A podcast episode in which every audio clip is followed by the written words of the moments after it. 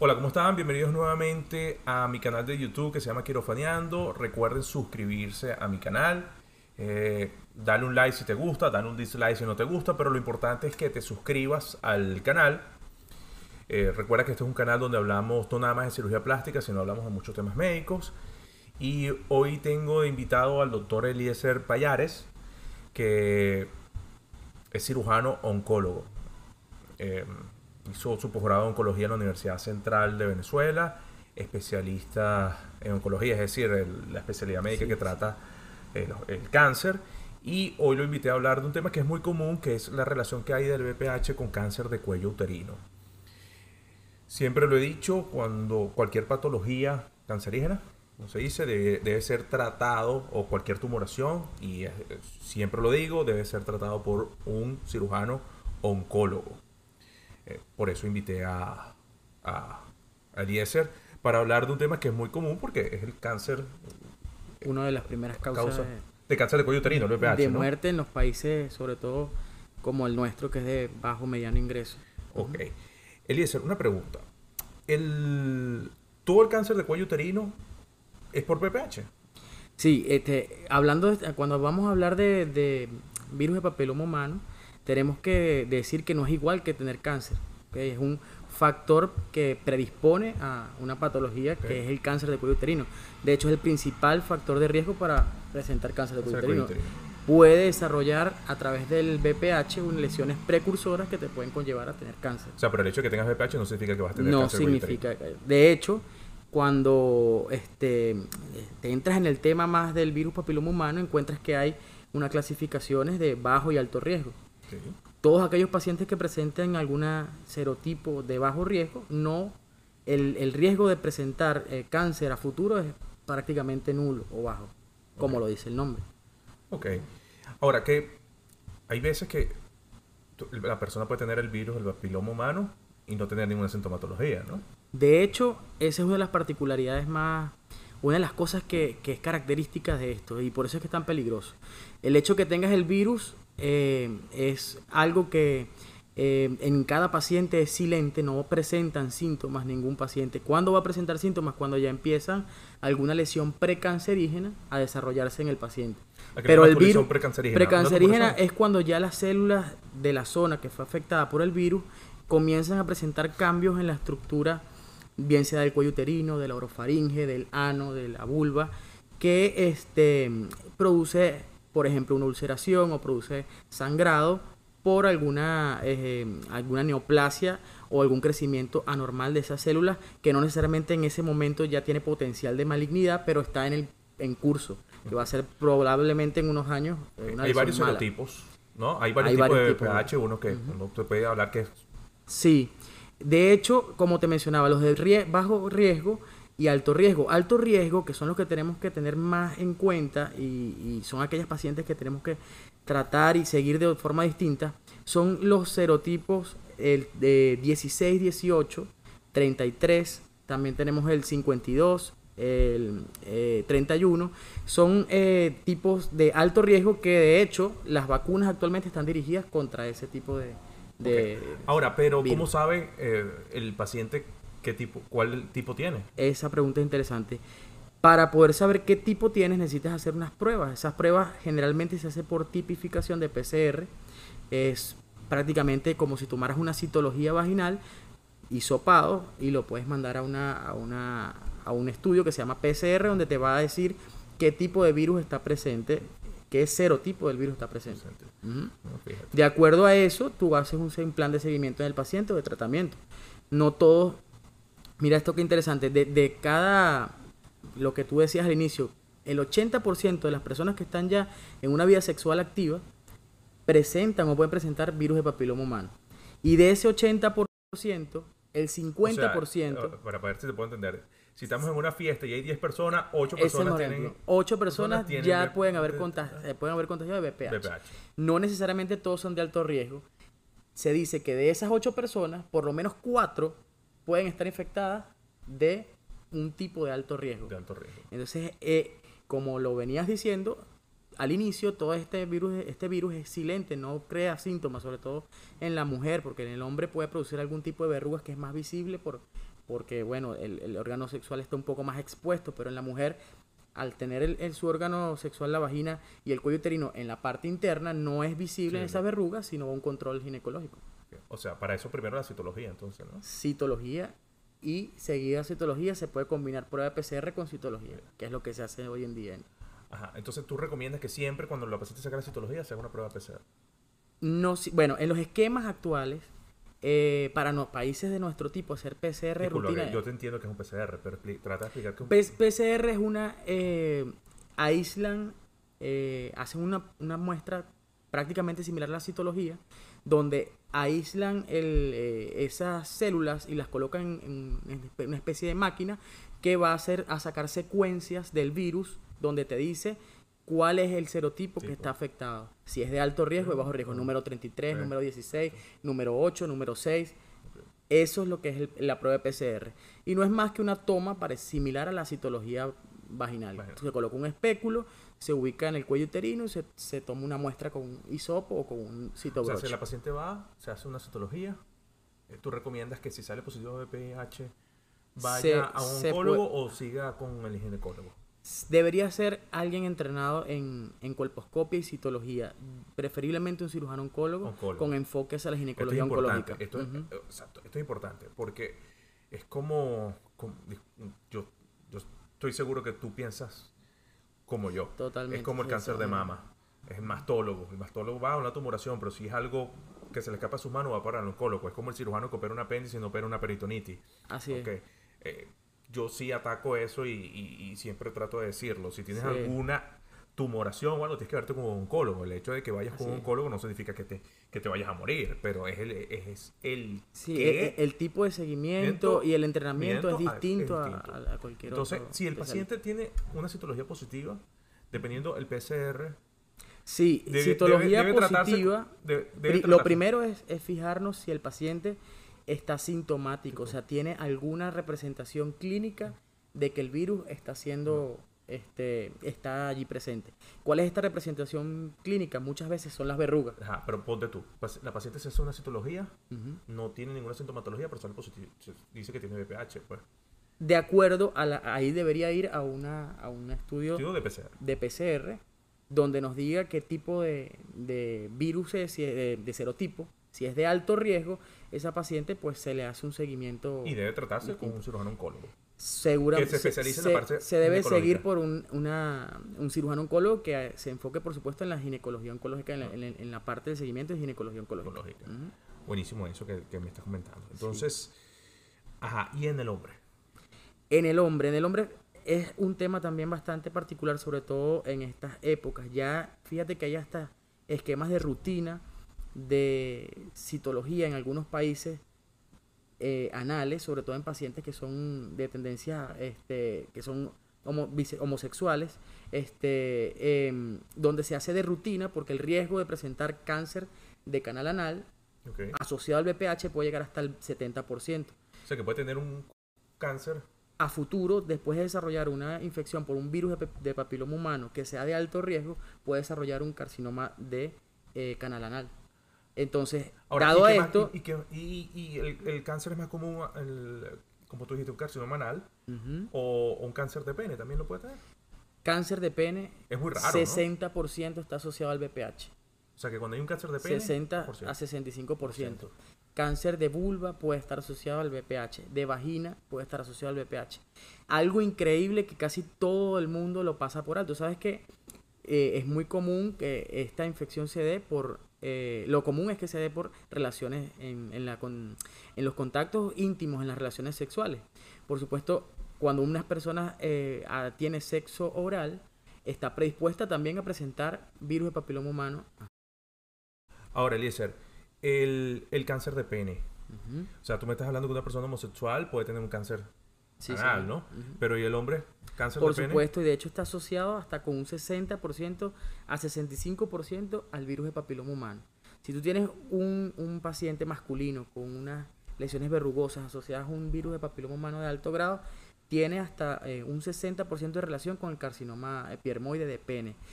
Es interesante que o sea no, que cáncer de pene, a juro, está asociado. eh, no, no juro, pero en, en, en, en un 60% 60% puede estar, que es en su mayoría, en su mayoría, asociado claro. al VPH.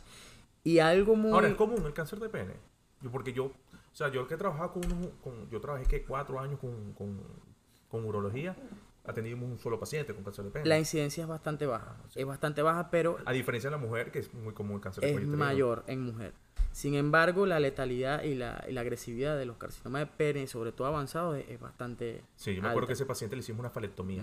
Y las consecuencias también, por supuesto, son tan Falectomía que graves le como la mujer. le quitas prácticamente el pene. pues. Prácticamente es una resección del, del pene o el, el falo.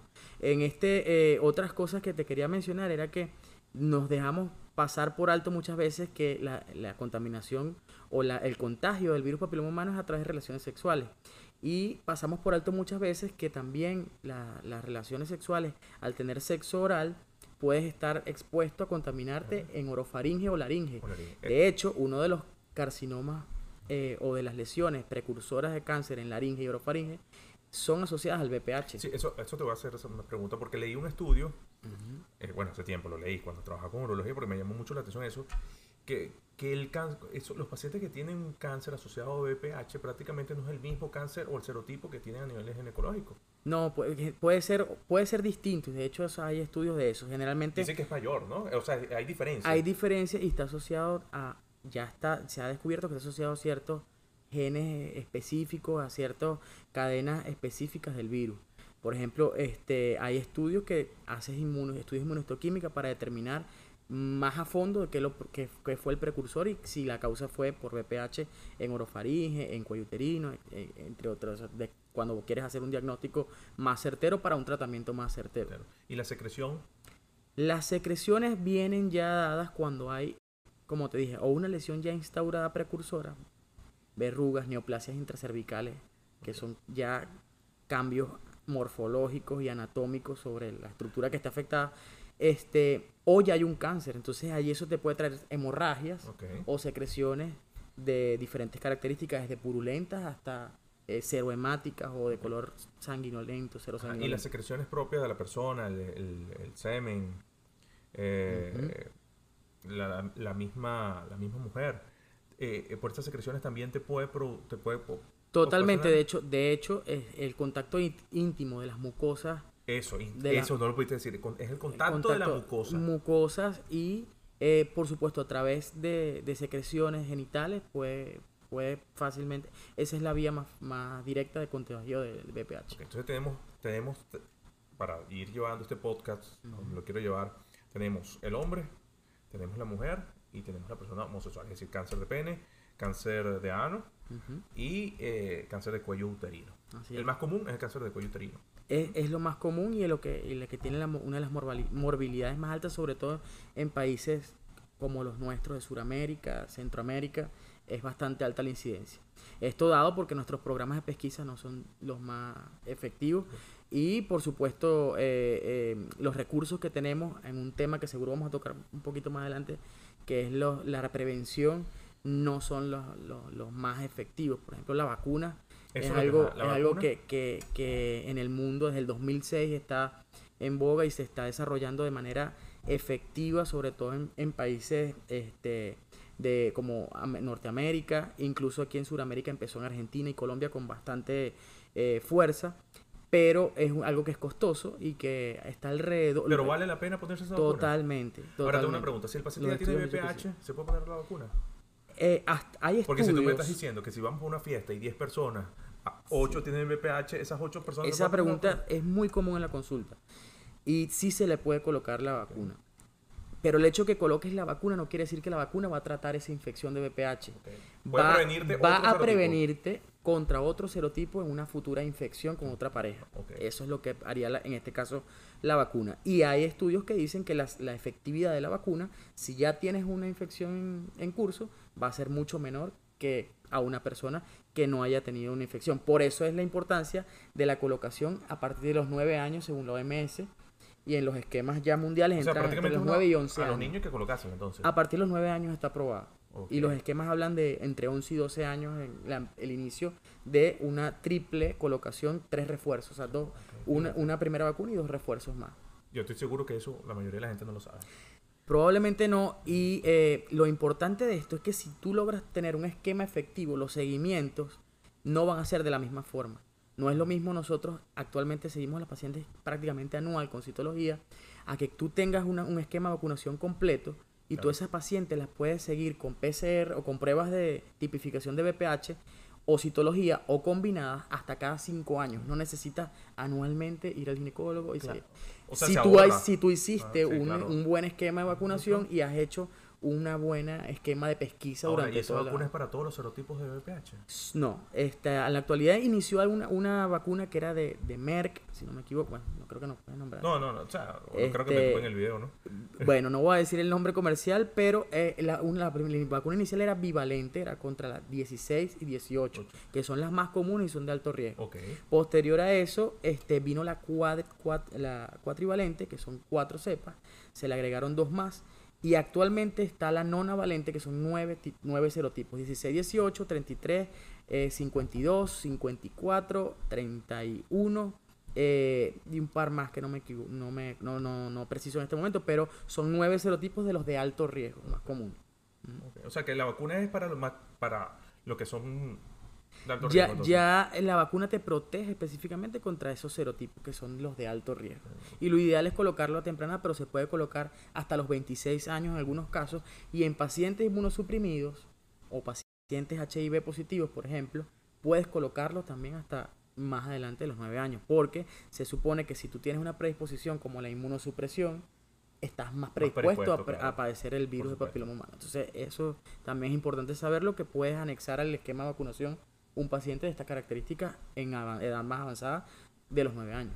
Ahora viene un- una paciente, tiene Ujú. se hace la- va, con tu consulta. ¿Qué, va a ¿Qué le va a pasar a esa paciente? Me imagino que le tienes que tomar una biopsia cuello Sí, lo, lo, lo que se hace, como te dije, es una buena in- inspección ginecológica. Colocas un espéculo, revisas que no haya ningún signo clínico. Si hay signos clínicos, vienen los tratamientos. Entonces, aquí los tratamientos se basan en electrocauterización o resección con electrocauterio y Es decir, para que lo térmicas. pueda entender, que lo quemas, ¿no? Puede ser. Lo quemas, lo quemas con instrumentos de energía eléctrica y instrumentos de asa térmica. Este, otra de las terapias puede ser eh, terapias tópicas en algunos casos. Este, hay ácido tricloracético, que son las más, una de las más técnicas más antiguas. Pero en la actualidad puedes usar hasta crio, crio este, cauterización o, ¿Y el o ácido con tiro- frío. tirocloracético te ha dado buenos resultados o no? Eh, sí los da, pero es algo que tiene su indicación precisa, el tipo de verruga que Porque se trata con eso. mucho. Se usa mucho en el hombre, sobre Sí. todo en la parte de, de Cuando cuando, hay verrugas o cuando- condilomas. Cuando eh, yo trabajaba con urología lo usábamos mucho. es de bajo costo, es, es de fácil acceso para, para nuestros medios hospitalarios, es algo bien práctico y que se, se, se está a acceso fácil de, del médico y del paciente y tiene sus indicaciones y su, y su, y su colocación. Bueno, eh, llega la paciente, eh, la que le, le hiciste su quemado, después qué pasa. Ok, le haces el quemado. Previamente al quemado, lo, lo ideal es tener, por supuesto, tu citología y tu tipificación. De acuerdo a, a- al tipo de BPH, ¿Te escucho? Ajá, ajá, dale. después, de acuerdo al tipo de BPH, pues tú decides en qué esquema vas a seguir esa paciente. Eh, generalmente, una paciente que tenga un vi- virus de papiloma humano de alto riesgo, nosotros la vemos entre 4 y 6 meses en la consulta con control colposcópico y citología. Sobre todo si haya habido algún signo clínico que hemos tratado con, con alguna de estas técnicas que te dije anteriormente. Si la paciente posterior a esto no presenta ningún síntoma clínico, debe ir a un seguimiento de rutina, tal cual como una paciente ginecológica una vez al año. En nuestro caso, que no usamos los, los esquemas que ya te dije anteriormente, ni de vacunación, ni de seguimiento, y es un poco Ahora, más... y, y si es un caso que tiene algún, si algún tú tipo de haces... otra- otro tipo de, síntoma- de si tú haces una exploración ginecológica en la cual evidencias con citología eh, y, veas al colposcopio que una, una lesión clínica que te sospeches que no solo sea un BPH, sino que haya progresado, tú debes tomar una biopsia. Esa biopsia este, debe ir incluso eh, a, análisis patológico y si aquí te da un indicio de que hay una, una, una lesión precursora, ya debes aplicar tratamientos, como te dije, con asa térmica o eh, en el caso de que se haya un- una lesión avanzada o un carcinoma eh, invasor, pues ya aquí entramos en una rama de, de tipos de tratamientos donde puede haber tratamientos preservadores de fertilidad en la mujer en el caso de cuello uterino, como puede haber tratamientos ya más radicales donde tengas que hacer resecciones uterinas más completas, con disecciones ganglionares. Es un tema un poquito más complicado de conversar aquí, pero ya hay una, una- un abanico ahí de opciones si esto es algo más Quirúrgicas. quirúrgicas y también cuando se escapa de las manos, que son ya lesiones con eh, BPH que han progresado a cáncer invasor de estadios avanzados, que no la cirugía no es una herramienta útil, sino que tienes que utilizar terapias como quimioterapia o radioterapia combinadas para erradicar eso. El mismo caso sucede en carcinoma de pene. Hay unas etapas que son quirúrgicas y otras que son ya Sí. tratamientos complementarios y otros. Ah, Se me olvidó decir que tú eres parte, trabajas en el oncológico aquí en Valencia. Sí. Eh, eh, es, es común que el paciente llegue a esos estados tan avanzados. En nuestro medio hospitalario sí. Sí. ¿En privado no? Llegan. En el privado eh, es mucho menos. El paciente llega más a con tipo consultas de control, consultas a veces, muchas veces de pesquisa o asintomáticos. En el hospital llega, nos llega muchísimo ya el paciente con síntomas, con, con lesiones avanzadas, que no solo es BPH, sino ya es el carcinoma como tal instaurado y en una etapa bastante avanzada. Bastante avanzado. Ujú. Ok, importante. Ahora, eh, ¿y en la sobrevida del cáncer? Ya en, hablando como tal de cáncer, tenemos que dividirlo. pues, no es lo mismo la sobrevida de cáncer de pene con la de cuello uterino, con la de orofaringe. No, pero de cue- cuello uterino, Pero para en, después pasar, en- para en- después en para cuello pasar uterino, una paciente que debute con un estadio inicial, esa es la importancia de la pesquisa, de hacer citologías, de acudir generalmente a tu control adecuado. Si tú de- descubres una lesión invasora o un cáncer de cuello uterino en etapa inicial, con la cirugía podemos llegar a una curación total en un alto porcentaje. Te pudiese decir que más del, del 80-90% de los casos. Sin embargo, cuando estás en est- estadios avanzados del carcinoma de cuello uterino, la morbilidad es muy alta. Es muy alta porque eh, eh, un estadio avanzado conlleva a fallas muchas veces.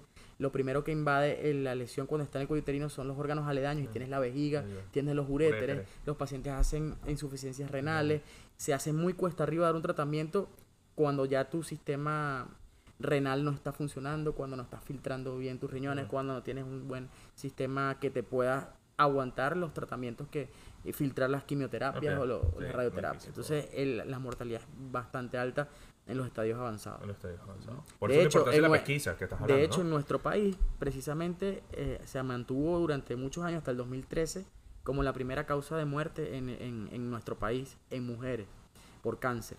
Actualmente fue rebasado por mama, pero yo no creo que, sinceramente, que haya sido por, por un aumento en la, en la, en la mejoría del tratamiento también, ¿no? ha sido porque la, la, la, en, mi, en mi opinión y lo, lo que un- vamos investigando es que las técnicas y la, el, cómo ha acudido la mujer por las campañas de concientización a hacer mamografías, a hacer ecos mamarios y las técnicas de diagnóstico en mama mejoraron mucho y hizo que hiciéramos una serie de diagnósticos, mm, a- aumentaran los diagnósticos en los cáncer de mama y pasó por encima de, de cuello uterino en nuestro país el cáncer de mama, pero muy, muy parecido, alrededor de 3.500 casos anuales cada uno. Bueno, yo, yo soy el que digo, y, siempre, y lo dije en, el, en un podcast, eh, aquí la estadística en Venezuela es difícil llevarla, ¿no? y lleva muchos subregistros, muchísimos subregistros, subregistros. sí. Es Entonces es complicado, pero los, los últimos eh, estadísticas son el doctor Capotenegrín, que, que se ha dedicado toda la vida a, a este tipo de, de, de artículos médicos en, eh, basados en estadísticas y morbilidad y mortalidad.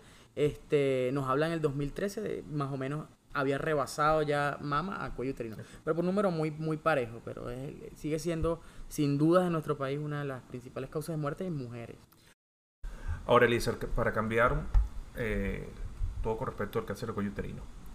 Eh, si una mm, persona tiene lesiones en la boca, es de alarmarse. Debiera ir también a hacerse algún tipo de Eh, estudio si, de PCR. si- si tú tienes cualquier tipo de lesión que tú te veas, acu- Ok. acudir al médico, claro, principalmente por ahí. Pero si además de eso sabes que tu pareja eh, padece un tipo de BPH ya diagnosticado de alto riesgo, con mucha más razón tienes que ir al, a un especialista que evalúe esas lesiones y igual forma tome tipificación y si hay alguna sintomatología o manifestación clínica, tratarla.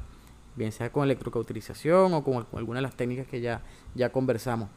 En la boca, orofaringe. Muchas de estas son invisibles porque son en amígdala, por ejemplo. O en laringe, que no, no, no lo ves. Puede haber difonía, puede haber... O sea que cuando el paciente se da cuenta es que o, le o, o, tiene una sensación extraña cuando traga o habla diferente. Puede haber difonía, puede haber una sensación de, de disfagia o dolor cuando, cuando traga, cuando deglute la comida. Entonces, en ese momento, pues, generalmente el paciente ya hay síntomas. No quiere decir que sea algo malo, pero hay algo que puede haber una verruga, puede haber un condiloma que esté ahí causando ese síntoma. No necesariamente muchos muchos de los, de los bajos riesgos pueden dar condiloma y no necesariamente progresan a un cáncer, en ningún momento. Pero da síntomas clínicos, da verrugas que son tratables y que debes tratarlas. Pues. ¿También debe tratar al oncólogo o un otorrino? En este caso los otorrinos son los más adecuados y los cirujanos de cabeza y cuello ya si hay una patología eh, oncológica o un cáncer ya como tal invasor, el más adecuado en nuestro país es un cirujano oncólogo o en otros países. Sí, el entrenamiento lo tienen cirugía oncológica, especialistas en cabeza y cuello, en la rama de cabeza y cuello. Nosotros en el posgrado, porque eh, tú, y yo hicimos el posgrado en el mismo hospital de cirugía general, cuando pasamos por colon recto y ano, que es una pasantía donde pasábamos, eh, donde tratábamos hemorroides, donde tratábamos prolapsos rectales, toda la parte colorectal. eh, cuando, me acuerdo que cuando llegaba un paciente con un tipo de verruga, anal era muy difícil tratarla porque creo que no podías quemarla, ¿no? De, depende, si las, verrugas, las verrugas perianales se tratan de la misma forma, puedes colocar tópicos en la mucosa, también lo puedes hacer con el cauterización de bajo, de bajo, baja energía. Lo importante, o con bisturí frío lo importante es que... hay dos Claro, pues, lo importante es que sea algo superficial y que no vayas a causar daño en, el esfínter o el músculo del esfínter, porque, ya ahí, puede venir consecuencias graves, graves. Pero generalmente... Pues. Pero, por supuesto, pero generalmente estas esta verrugas, dependiendo del grado, son superficiales y son bien, este, son, muchas veces son pequeñas, a veces son pediculadas o son de, otro tamaño y están en la superficie y son tratables con, con bisturí frío o con, o con, Ahora, con si energía el paciente tiene una verruga anal, quiere decir que tuvo relaciones ¿Es homosexual? no, necesariamente, pero tuvo un contacto probablemente eh, con secreciones o en, o en relaciones sexuales que, O sea, la misma secreción te puede... Sí, sí. Probablemente en el, en el acto sexual con la secreción o el contacto, el roce en esa zona, pues pueda, pueda, tener fácilmente una... ¿Y en las manos, las verrugas? Son muy comunes, sobre todo en los, en los... Se le llama verrugas palmoplantar y son verrugas asociadas muchas veces con los de bajo riesgo de bajo riesgo de BPH de bajo riesgo. Son los a veces los típicos cadillos que le llama la gente coloquialmente. se queman en consultorio, forma ambulatoria, sin ningún tipo de, eventualidad. O sea que tú, por lo que estoy hablando contigo, lo primero es la prevención, entonces la vacuna. La prevención, sin duda. Que el paciente vaya a verse con su, o sea, en el caso de, la mujer, con eh, su estudio citológico. Sí, su, su estudio ginecológico. Fíjate que es interesante que, que si una mujer en los esquemas actuales, por ejemplo, del National Cancer Institute, de, eh, y casi todos los, artículos nuevos que hablan ya de la, de la instauración de la vacuna como tal, como método de prevención, te hablan de que el seguimiento en una mujer de este a partir de los de los desde los de su actividad sexual hasta los 29 años se debe hacer con una citología eh, anual o puedes combinar las técnicas, como te dije, tipificación en algunos países o solo tipificación. Pero a partir de los 30 ya esos esquemas cambian a cada 5 años si tú llevas un buen seguimiento. O sea que no tiene que ser tan tedioso si, si nosotros adoptamos ese, esos sistemas que son los que hacen en cualquier parte del mundo actualmente. Pero para eso necesitamos primero también fomentar los esquemas de vacunación y eh, fomentar mucho más la, vacuna, Nosotros acá las colocamos, pero... Nos vas, a poner, nos vas a dar tu Instagram para, para colocarte, para, sí. para, colocamos, para que sea referencia. Pues. Por supuesto, colocamos la vacuna, trabajamos eh, con este tipo de, de, de, de tratamiento, sin embargo, no es algo que es de rutina, tenemos que ver si están estas indicaciones, eh, tenemos que ver si la paciente tiene capacidad de poder cumplir el esquema completo, que es lo ideal. ¿Cuánto es el esquema? Se debería colocar una primera eh, dosis y después hacer refuerzos. se hacen tres, mm, se hacen tres colocaciones. Entonces, este no es, no es ideal que coloques una vacuna y después no sigas No el esquema, porque no vas a, no vas a lograr el efecto que quieres. Ok. Lo importante es eso porque para que para usar esta plataforma, para que te contacte el que se quiera colocar la vacuna. claro, pues. estamos claro que claro, sí. claro que sí. Ahora, Eliezer, y entonces, y, y el, en el hombre, el, tú dices que primero se quema las verrugas y luego el paciente Sí. puede volver a presentar la sintomatología. Sí, eh, debería de estar... mujer, si una vez que presentes el virus papiloma humano, eh, no, eh, tú puedes tratar los síntomas, pero siempre vas a ser portador de él. Y se puede activar. Y puedes tenerlo otro serotipo cuando tengas contacto con otro tipo de paciente. Por supuesto que puedes volver a tener síntomas y puedes volver a tener verrugas y deben ser tratadas. Lo importante es que si ves alguno de estos síntomas, tienes que tratarlo porque estás en forma activa y puedes también contaminar o contagiar otro, otro, a otro paciente. Este, a otra, a tu pareja o la, la persona con que tengas relaciones.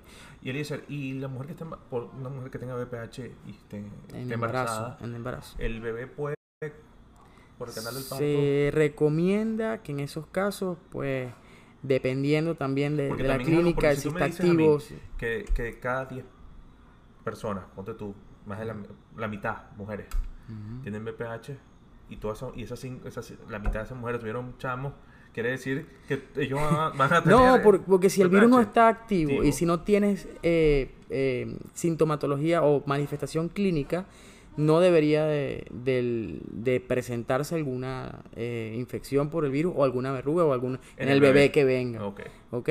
Este, de todos modos, cuando hay lesiones o manifestaciones que no pueden ser tratadas en el embarazo, por bien sea el tamaño, porque progresaron a otro, a otro, ya a otra instancia oncológica, ya ahí es más complejo el manejo y por supuesto hay algunos embarazos que pueden terminar como otros que no, todo tiene su indicación.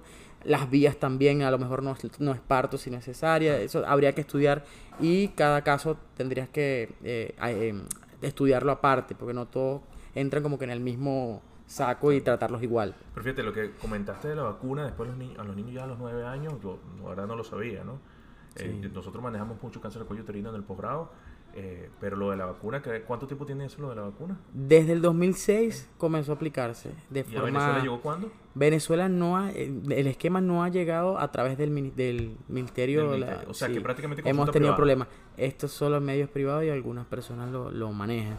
Eh, los países como Colombia, Ar- Argentina, eh, ya lo han colocado en sus esquemas, de, así como colocamos pública. en los bebés la BCG cuando nacen y, y la, eh, la vacuna contra eh, el, el neumococo, está un esquema ya entra en el esquema de vacunación la vacuna contra el VPH en otros países. Eso es lo que, si Dios quiere, aquí también deberíamos de próximamente estar haciendo.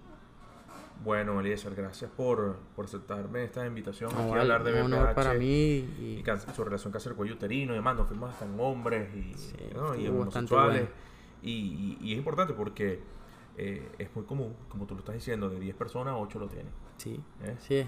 Entonces, bueno, gracias por venir. Por favor, tus redes sociales. Sí, este, puedes seguirnos en arroba payares oncology group. Ese es nuestro Instagram, nuestro Twitter también es la misma Repítelo otra vez. arroba payares oncology group. Oncology Group. Eh, en Twitter e Instagram es, es esa misma dirección. Y la página web es www.payaresoncology.group.com. Ahí también nos pueden eh, visitar, pueden ver todo lo que hacemos, nuestro equipo de trabajo. Tenemos de verdad una, una logística bien interesante. Integramos lo que es oncología médica, lo que es cirugía eh, oncológica, cirugía reconstructiva. eh, pesquisas, pro- programas de, de prevención también en nuestra consulta y bueno, estamos abiertos para cualquier pregunta en, en todas nuestras redes Sí, es sociales. importante y, que te sigan, ¿no? Sí, por supuesto, ¿no? están invitados a seguir. Claro, vale. Eh, y lo que me gusta porque tú eres oncólogo y tratas eso. Sí, Eh, señor. Yo siempre, ti- siempre he dicho, y como lo dije al principio, el, si existe una tumoración tiene que tratarse por, por el médico oncólogo o cirujano oncólogo.